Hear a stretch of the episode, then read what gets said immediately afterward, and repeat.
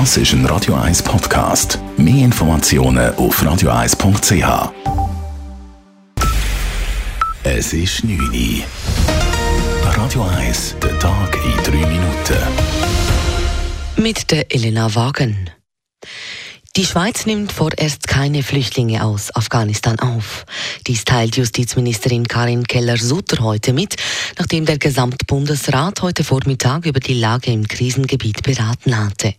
Begründet wird dies einerseits damit, dass die Hilfswerke vor Ort zuerst analysieren müssen, wer und wie viele Afghaninnen und Afghanen Hilfe benötigen und ob sie überhaupt umgesiedelt werden müssen. Und andererseits wäre eine solche Aktion auch gar nicht möglich, so instabil ist momentan die Lage in Afghanistan. Wir müssen also die weitere Entwicklung der allgemeinen Lage abwarten und es ist auch jederzeit sicherzustellen, dass eine Einreise kontrolliert und mit den nötigen Überprüfungen erfolgen kann, etwa zur Frage, ob die Personen eine Gefahr für die Sicherheit unseres Landes darstellen. Allerdings holt die Schweiz nun 40 lokale Mitarbeitende des Kooperationsbüros der Direktion für Entwicklung und Zusammenarbeit TEZA und ihre Familien zur Sicherheit in die Schweiz. Es handelt sich insgesamt um rund 280 Personen.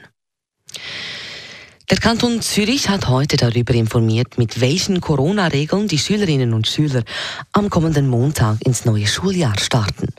An den bisherigen Schutzmaßnahmen an den Schulen wird weiterhin festgehalten. So bleiben die individuellen Schutzkonzepte der Schulen, das schulspezifische Contact Tracing oder die anlassbezogenen Ausbruchstestungen bestehen, sagt die Zürcher Bildungsdirektorin Silvia Steiner. Dringend empfohlen werden den Schulen außerdem die repetitiven Tests.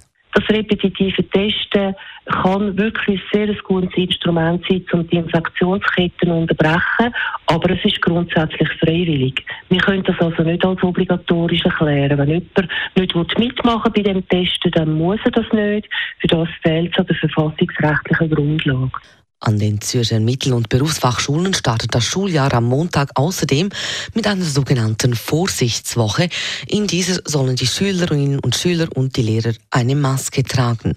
So könnten Quarantänen zum Schulbeginn verhindert werden. Die Anzahl Covid-Patientinnen und Patienten auf den Schweizer Intensivstationen steigen schweizweit stark an. Bei gestern 11 Prozent sind heute bereits knapp 17 Prozent der Intensivbetten von Covid-19-Patienten besetzt. Alleine in den letzten 24 Stunden mussten 95 Personen mit dem Coronavirus ins Spital, wie das BAG mitteilt. Spitäler warnen erneut vor einer Überlastung, wie der Tagesanzeiger schreibt. Todesfälle wurden heute sechs verzeichnet. Das ist dreimal so viel wie im Wochendurchschnitt. Gemeldet wurden heute über 3200 Neuinfektionen innerhalb eines Tages. Nach dem Kanton Jura hat nun auch der Kanton Wallis beschlossen, die Corona-Regeln im Gesundheitswesen zu verschärfen. Demnach müssen sich neu auch im Kanton Wallis Angestellte von Spitälern und Pflegeheimen künftig wöchentlich auf das Coronavirus testen lassen. Es sei denn, sie sind geimpft oder von einer Erkrankung genesen. Heute Vormittag hat bereits der Kanton Jura ähnliche Regeln bekannt gegeben und davor haben schon die Kantone Bern und Genf solche Maßnahmen ergriffen. In Zürich sind solche Regelungen noch nicht bekannt. Radio 1 Wetter. Heute Nacht haben wir ziemlich dicke Wolken am Himmel, aber die, die lösen sich morgen im Laufe des Tages auf und es gibt doch ziemlich sonnige Abschnitte und das bei 22 bis 23 Grad und es bleibt ziemlich sicher trocken. Das war der Tag in drei Minuten.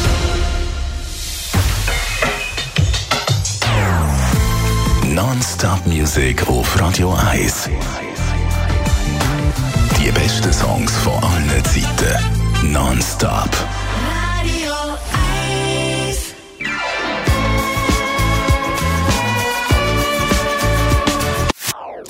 Das ist ein Radio 1 Podcast. Mehr Informationen auf radio1.ch.